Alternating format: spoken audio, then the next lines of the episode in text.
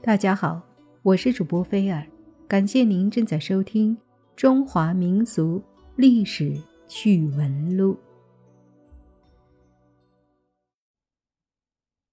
太熙元年四月，洛阳城里各色各样的牡丹花竞相怒放，一时间满城飘香，一片姹紫嫣红的景象。洛阳城内，上至官宦名家，下至平民百姓，皆三五成群、呼朋唤友的共赏牡丹。谁也未曾想到，就在这富丽堂皇的牡丹花丛下，竟然躺着几十具衣冠不整的青年男子的尸体。这些尸体当中，有的已经高度腐烂。有的还能隐约看出原来的样貌，不过无论是从身形还是五官来辨析，都能看得出来，死者都是伟岸貌美的男子。三个月前，城内曾陆陆续续失踪过多名青年美男子，官府追查至今，仍未查出任何的蛛丝马迹。此案当时被定为悬案。几天前，有人发现城南乱葬岗处的牡丹花开得比洛阳城任何一处都要硕大艳丽，就有好事者纠集好友前去采摘，做个对比。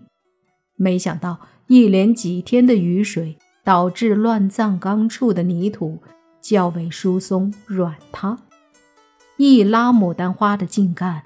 就把花根儿也连带着拔了出来，花泥下的死者就这么着被不经意的发现了。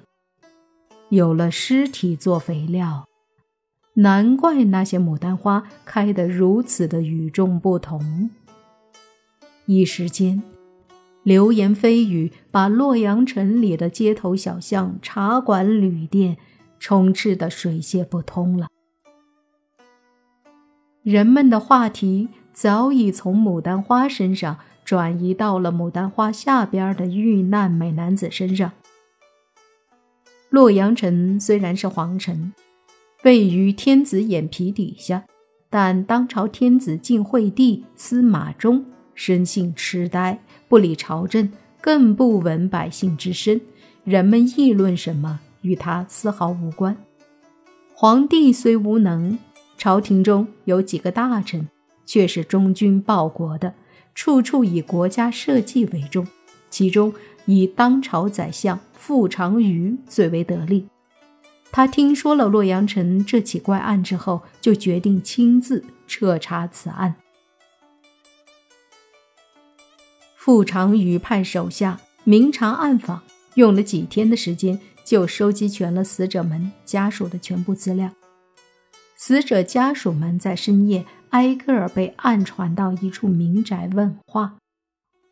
末了，傅成瑜嘱咐死者家属们：若要迅速侦破案情，今夜之事切莫与任何人提起。傅成瑜仔细地查看着笔录，发现遇害男子中有的是达官显贵，也有的是贩夫走卒。但他们都有一个共同点，就是都是英俊不凡的青年男子。他暗自揣度，顷刻间一计又上心头。第二天，几十张纸条上清晰详尽的写满了洛阳城百姓们的想法。有的纸条上写着：“这些美男子。”是被乱葬岗的风流女鬼抓去做了男妾，有的写着江湖上有一位武功高强的奇丑男士，痛恨所有比他长得俊美的男人，因此因为嫉妒而杀了他们。还有写着长相俊美的男人都是负心汉，有一个被辜负的女人，专杀美男子。傅长瑜把纸条都看完了，但是有一张纸条引起了他的注意，上面写着：“不知下一具尸体是洛阳城的哪家美男子。”傅长瑜眼睛一亮，心里有了主意。他马上写了一封书信，派手下快马送给他在城北郊外的表亲戚家中。傅长瑜有一个表侄叫傅俊，身高八尺。长得气宇轩昂，生得一副好相貌。傅长瑜这次叫他进府，为的是帮自己实施美男计。傅俊在叔父的安排下，换了装扮，整天闲逛在城里最为出名的几家妓院。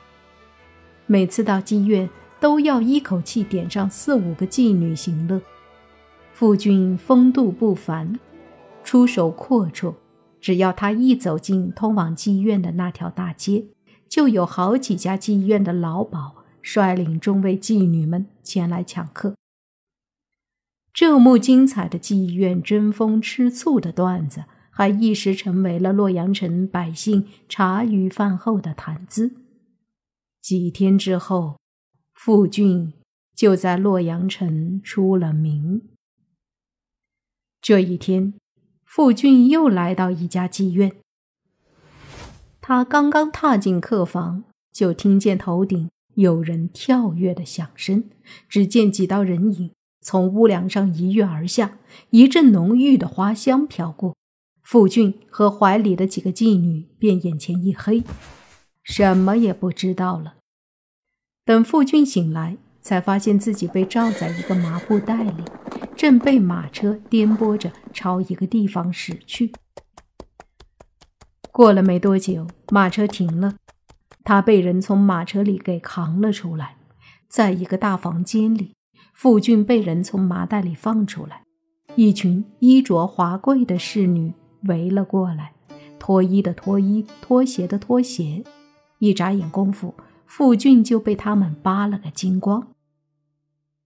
屋子中间放着个大圆木桶，木桶里盛着半桶子热水，正冒着丝丝热气。傅俊战战兢兢地钻进桶里，立即就有侍女手捧着牡丹花瓣帮他搓澡。傅俊刚开始还害怕，渐渐地平复了情绪，显得轻松自如。沐浴更衣后。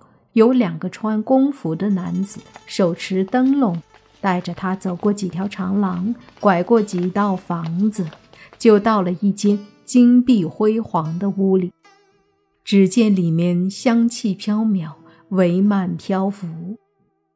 房中间有张大床，床帐内有个女子侧卧，两个工人随即低头退下。傅俊心里八九不离十的已经猜到了是怎么回事。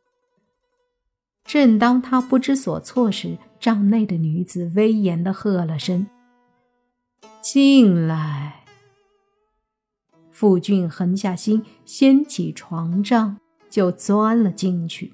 抬眼一看，差点将他吓倒在地。只见床上卧着一个长相凶悍。奇丑无比的妇人，这妇人正搔首弄姿地向傅俊传送着秋波。傅俊天性聪慧识大体，他虽然感到恶心反胃，面对这妇人却表现得体贴温柔。这傅俊到底死没死？这丑妇人又是谁呢？且听下回分解。